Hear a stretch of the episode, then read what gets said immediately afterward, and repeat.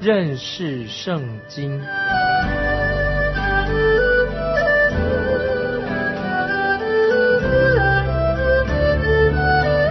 认识上帝的话，把上帝的话带到全世界。本节目是由认识圣经机构和环球广播电台联合制作，欢迎收听。亲爱的听众朋友，你好，欢迎收听认识圣经。我是麦基牧师，我们要看一节重要的经文《弥迦书》第五章第二节，《弥迦书》第五章第二节这样说：“伯利恒以法他，你在犹大诸城中为小，将来必有一位从你那里出来，在以色列中为我做掌权的。他的根源从亘古从太初就有。”弥迦书五章二节，这个经文非常重要。有时弥迦书五章二节成了圣诞节所引用的一个重要的经文。圣诞节常常引用这一节经文。听众朋友，如果你在圣诞节期间没有读到这节经文，你可能会感受到好像缺少了什么东西。所以这些经文弥迦书五章我觉得很重要。但是听众朋友，我们可以确定，主耶稣不是，的确不是降生在。十二月二十五日，这是我要先提醒听众朋友，主耶稣不是在冬天的十二月二十五日啊，那个圣诞节那天生的。为什么教会都会选择那一天作为圣诞节的？目的是因为要确认主耶稣是降生在冬天啊，是在冬冬天出生的。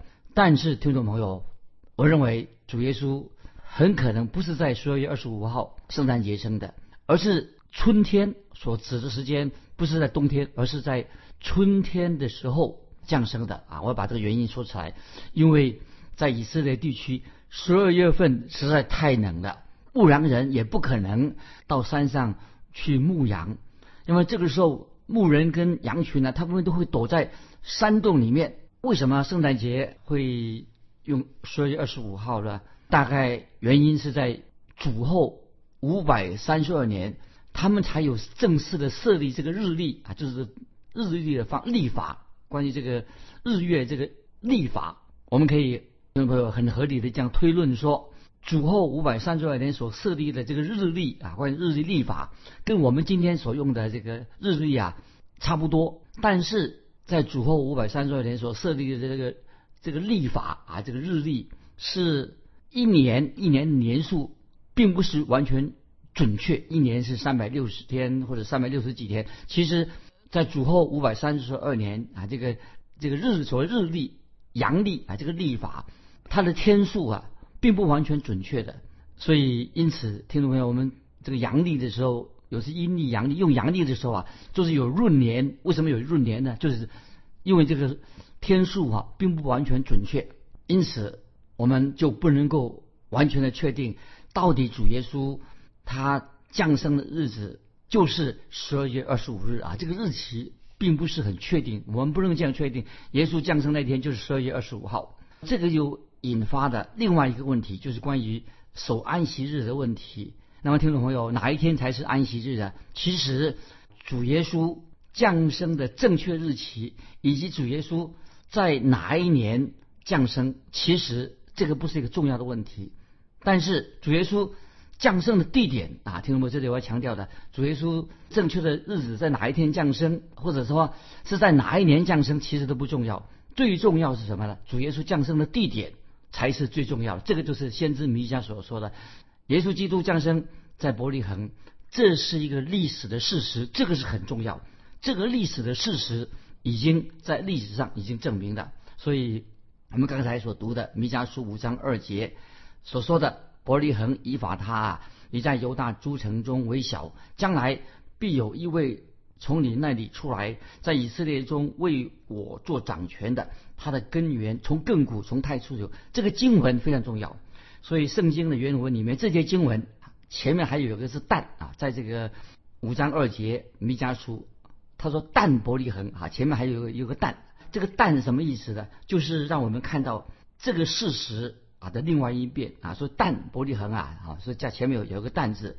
尽管我们知道犹大国西底家王跟大卫的后裔啊已经被掳了，那个时候他们已经被掳到巴比伦去了，但是神有应许，有一天以色列百姓有一天还会回到以色列这个应许的地方，所以这个时候先知弥迦就预言大卫的后裔当中有一位救主，有一天一定会来到，所以在弥迦书五章二节这样说：伯利恒伊把他呀，啊，这意思是。其实为什么说伯利恒除了以外又加上伊法他呢？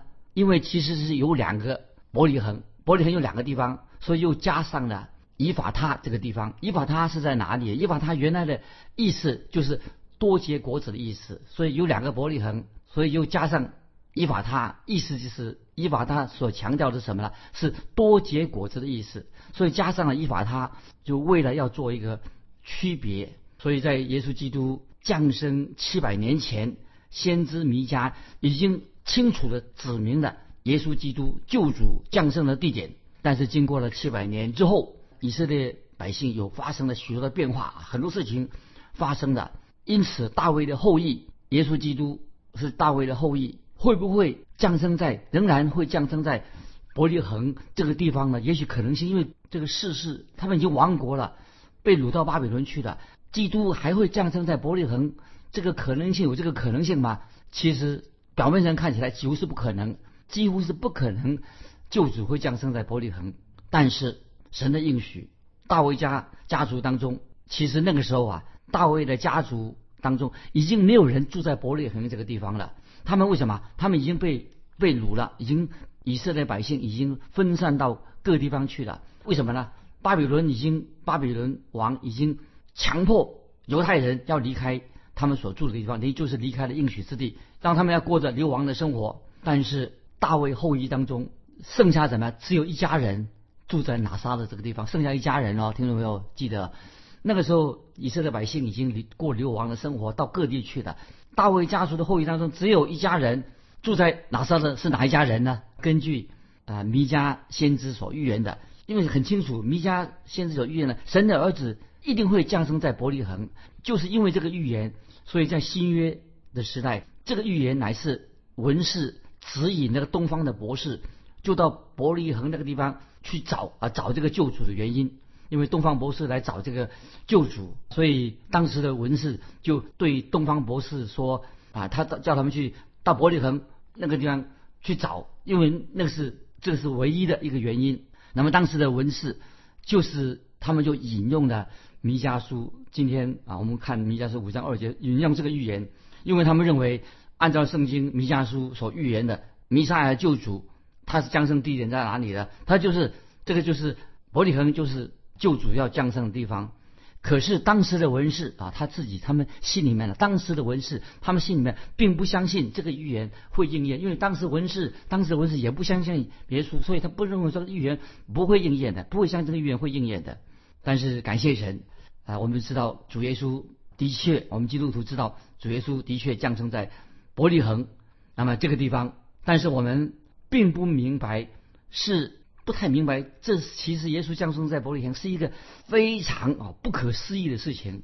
感谢神，我们知道路加福音因此就记载了一些细节，在路加福音记载了当时是发生什么事情，当年的啊，就是当年路加福音路加就记载了该萨罗马的该萨雅古斯都。签了一份缴税跟缴税交税啊有关的法案，那么不得不玛利亚跟约瑟他们就离开了拿撒勒这个地方。那么如果玛利亚她所骑的那匹小驴驹，如果玛玛利亚不是骑在一个小驴驹上面的，要回去要报税嘛？那小驴驹如果不小心一失足把玛利亚从驴驹上摔下来的话，那么主耶稣可能就就可能降生在别的地方了，不会。在伯利恒降降生的，但是听众朋友，我们必须要很认真的、很严肃的这样说：那匹小驴驹啊，它不会摔跤的，不会失足，不会出事的，因为早在七百年前，先知弥迦已经已经做了预言了。主耶稣就主要降生在伯利恒这个地方，主耶稣一定会降生在伯利恒，这要应验先知弥迦所说的话，所以那批小驴驹啊会准时载着玛利亚跟约瑟他们会到了伯利恒，因为神在永恒当中已经所确定的这个时间表，主耶稣在伯利恒降生，神所预定的算的很准确、很精确的。所以因为弥迦书五章二节已经说得很清楚，先知弥迦已经说明了，将来必有一位从你那里出来。从你那里出来是指什么意思呢？就是指主耶稣，他要遵行父神的旨意，降生在伯利恒这个地方，来完成神的救赎的计划。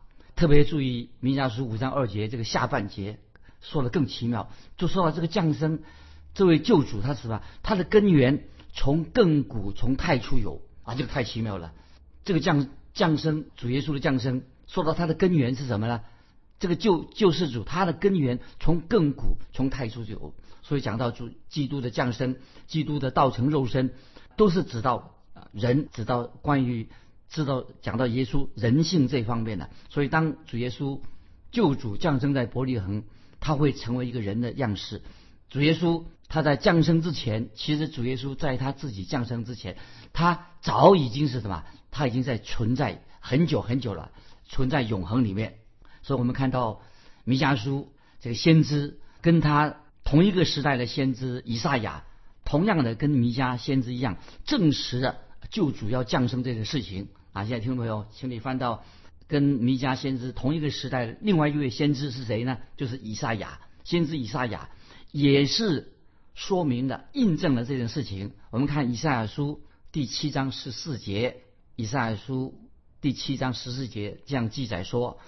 必有童女怀孕生子，给他起名叫以马内利，就是神与我们同在的意思啊！我把这个经文再念一遍，《以赛亚书》七章十四节也是讲到跟先知弥迦印证这件事情。《以赛亚书》七章十四节记载说，必有童女怀孕生子，给他起名叫以马内利，就是神与我们同在的意思。关于将要。来的这一位救主，在以赛亚书九章六节又这样说。听众朋友翻到以赛亚书九章六节这经文，听众朋友们大概已经很熟悉了。以赛亚书九章六节又说说什么呢？他说：“因有一婴孩为我们而生，有一子赐给我们。”这说这注意，以赛亚书九章六节又说到这位救主，因有一婴孩为我们而生，有一子赐给我们。当先知以赛亚这样说“为我们而生，为我们而生”的时候，以赛亚心里面所想到的是什么呢？他想到的是以色列，想到是为啊有一子有一婴孩为我们生，是特别想到是关于为以色列啊这个国家为以色列以色列而生，因有一婴孩为我们而生。为什么这样说？有婴孩特别强调是指到耶稣基督。他人性特别讲到耶稣基督神的儿子道成肉身的意思，强调因有一婴孩为我们而生啊，就是特别针对以色列国因有婴孩为我们生啊，是指耶稣基督的人性，神成为人道成肉身。接着又说有一子赐给我们，注意以赛亚书九章都节因有一婴孩为我们而生，又接着说有一子赐给我们。有一子赐给我们是指什么呢？这一这一节经文不是指主耶稣基督降生了，而是特别强调耶稣基督的神性。有一子赐给我们，是强调耶稣基督，他不但是一个基督不，他不但是降生为人，特别强调耶稣基督他的神性。所以有一个婴孩已经降生在伯利恒了，但是有一子，这个一子是特别什么？强调。他是来自永恒，他来永恒啊，他就是神，他来自永恒。所以诗篇啊，现在再翻到诗篇九十篇第二节啊，诗人怎么说呢？诗篇九十篇第二节，诗篇九十篇第二节，诗人说的很清楚，说诸山未曾生出，地与世界你未曾造成，从亘古到永远你是神。所以诗篇九十篇第二节可以印证关于主耶稣的神性。他说诸山。未曾生出地与世界，你未曾造成。从亘古到永远，你是神。感谢神，这是我们相信的耶稣基督，我们的救主。他象征为人，但是他是神。在希伯来的啊希伯来文啊，他描述这节经文很生动，很生动。四篇九十二篇希伯来文，他怎么样描述这些经文呢？他说，从最远的过去，最远过去的亘古，到最远的未来，你是神。意思是说，从始到终，从最远的过去，最远的亘古过去，他是神；到了永永远远的未来，他仍然是神。所以听懂没有？你能够想象这个神时间哈？因为我们人生生命都有限的，七八十岁、八九十岁，你能够想象说更遥远、亘古的时间。但是时间是在神的手里面，他是神，神是来自永恒，耶稣基督是永生神的儿子，所以时间啊，我们是有时间限制。那么神是遥远的时间，他是神，从亘古到永远，他是神的儿子。然后我们继续再引用一些经文，让我们听众朋友更明白，耶稣基督神的儿子降生是一个非常奇妙的事情，就是弥迦书五章二节所说的。我们再看箴言第八章。二十三节啊，让我们对时间、对时间永恒有一个了解。箴言八章二十三节这样说：箴言八章二十三节说，从亘古，从太初，未有世界以前，我已被立。这一节箴言也是引证关于主耶稣基督，他是来自永恒，他是永生神的儿子。箴言八章二十三节说，从亘古，从太初，未有世界以前，我已被立。这是印证。啊，耶稣的神性。那么这些经文也说明了被立，被立这被立什么意思呢？被高立，耶稣是被立，就是被恩高所高的意思。所以我们就可以降读啊，就是把箴言八章二十三节，从亘古从太初未有世界以前，我已背立。背立的意思就被恩高，被的恩高高他。我们可以这样来读啊，从亘古从太初未有世界以前，我已经。被高立啊，被恩高了，所以我们继续看箴言八章二十四、二十五节这个经文啊，可以连在二十三、二十四、二十五这个三节经文可以连起来读啊。箴言八章二十四、二十五节怎么说呢？没有深渊，没有大水的泉源，我已生出；大山未曾奠定，小山未有之先，我也生出，我也生出，太奇妙了。意思是说。神还没有创造万物之前，主耶稣已经存在。因为主耶稣他本来就是神，已经是神。后来主耶稣他就来到他所创造的世界当中，按照神所命定的时间，主耶稣就降生在一个偏僻的一个小镇地方，叫做伯利恒啊。这是我们圣诞节常常讲的，常常读这个经文，弥迦书五章二节，伯利恒这个地方。我们继续看新约。重要的经文啊，跟这个有关系的。约翰福音十六章二十八节，约翰福音十六章二十八节，主耶稣说他自己他怎么来的？约翰福音十六章二十八节，主耶稣说：“我从父出来，到了世界，我又离开世界，往父那里去。”所以这是这一节经文，约翰福音十六章二十八节，就说明主耶稣的神性，他从亘古已经存在的。所以主耶稣他是习在。今在以后永在永恒的神，那么我们再引用约翰福音八章五十八节，约翰福音八章五十八节，这经文都很重要，讲到主耶稣的神性。约翰福音八章五十八节，主耶稣说，告诉法利赛人说，还没有亚伯拉罕就有了我啊，说的很清楚了吧？约翰福音八章五十八节，主耶稣告诉法利赛人说，还没有亚伯拉罕就有了我，主耶稣基督已经其实。还没有降生之前，在旧约已经出现了很多很多次。那么，让我们回头看到啊，神创造宇宙的时候，在约翰福音一章三节，大家比较熟悉的约翰福音一章三节，就论到关于主基督的事情。约翰福音一章三节说，万物都是借着他，就讲耶稣基督借着他造的，凡被造的没有一样不是借着他造的。那么讲了就是借主耶稣基督，他就是造物主、创造主。那么新约哥罗西书一章十六节也是论到关于主耶稣啊他的神性。哥罗西书一章十六节这样说：因为万有都是靠他造的，无论是天上的、地上的、能看见的、不能看见的，或是有位的、主治的、执政的、掌权的，一切都是借着他造的，又是为他造的，很奇妙。这个主耶稣就是一个造物主、创造的主。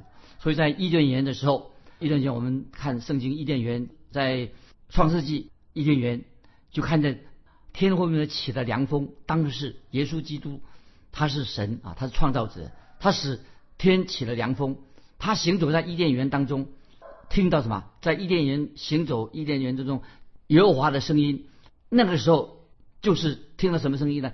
就是神的声音，是说天起了凉风，行走在伊甸园的耶和华的声音，可是就是耶稣基督的声音，他就是神的道，神的声音就是神的道，他就是神自己。这里说明了神跟人之间，他耶稣基督就是神跟人之间的中保，所以耶稣有这个中保的身份。神跟人之间，他是神的道，人跟神跟人之间的中保。所以我们在旧约圣经，我们已经看到主耶稣在旧约圣经里面不断的。向也向人显现，在摩西看到在燃烧的经济的意象当中，向摩西显现，那是谁呢？那个就是主耶稣啊！摩西在看见经济燃烧的意象当中，向摩西显现，那么就是主耶稣。主耶稣说：“我下来是要拯救你。”那么，所以在旧约圣经啊，他在燃烧的经济当中向摩西显现，他就是救世主。所以听众朋友了解了吧？先知弥迦在这里所说的预言非常重要。虽然基督降生在伯利恒，在两千年前降生在伯利恒，其实两千多年前之前，耶稣基督存不存在？当然，他早已存在了。他从亘古到永远，他已经是神。所以主耶稣他虽然是降生在伯利恒，像弥迦书五章二节所说的，但是他是来自永恒。接下来我们要讲到，即耶稣基督道成肉身。之前主耶稣他是道成肉身，他的神性这里我们在特别看到主耶稣道成受肉身以后，主耶稣道成肉以后呢，就看到主耶稣的人性。当主耶稣降生在伯利恒的时候，有一件事情，那么是主耶稣在他过去他从来自己没有经历过的。为什么没有经历过呢？因为主耶稣神神的儿子，他道成肉身了。以前没有这样的经历过的，他的名字叫什么呢？道成肉身，他名字叫做耶稣。他道成肉身了，他活在这个地上。耶稣是主耶稣在地上的名字，他在地上活着的名字叫做耶稣。那么耶稣他降生在伯利恒，他来要拯救世人啊！所以在路加福音二章十一节就记载了这个路加福音，我们翻到新约路加福音第二章十一节就记载了关于主耶稣降生的事情。路加福音第二章十一节记载了，天使对牧羊人说：“因今天在大卫的城里为你们生了救主，就是主基督。”这是路加福音二章十一节讲到主耶稣的降生。路加福音二章十一节，天使向牧羊人等于报佳音说：“因今天在大卫的城里为你们生了救主，就是主基督。”马太福音一章二十三节又这样记载。也是关于耶稣降降生的问题。马太福音一章二十三记载说：“必有童女怀孕生子，人要称他的名为以马内利。以马内利翻出来就是神与我们同在。这是主耶稣他的名字。主耶稣在地上的名字叫做耶稣，他在地上的名字，但是他也是另外表示意思是什么？是以马内利，意思就是说神与我们同在的意思。所以耶稣降生的主耶稣。他以马内利表示神与我们同在，所以主耶稣基督他必须要成为人，为什么呢？他必须要为我们钉死在十字架上，他为我们流血舍命，这是钉十字架，这奇妙，这个神的儿子啊，他爱我们，在所以我们读先知书的时候，有很多读先知书的很多关于弥赛亚降生的预言，已经旧约已经降已经做这个预言了，讲到神的儿子降生啊，弥赛亚要来的。所以表面上看起来好像这些弥赛亚降生的预言呢，彼此还没有关联。其实这些预言是一个接一个很奇妙的应验的。所以虽然啊神命定伯利恒是耶稣基督神的儿子降生的地方，关于耶稣基督的降生，圣经也又这样说啊，又这样说啊，听众还记得吗？在说什么呢？圣经又这样说，在拉玛听见嚎啕大哭的声音。拉玛是指什么地方呢？其实，在拉玛听见嚎啕大哭的声音呢。拉玛这个地方就是在伯利恒的北方，在伯利恒的北方。那么我们知道，我们也看到父神那个时候又呼召玛利亚跟约瑟，叫他们离开埃及，离开埃及。主耶稣为什么被称为拿撒勒人呢？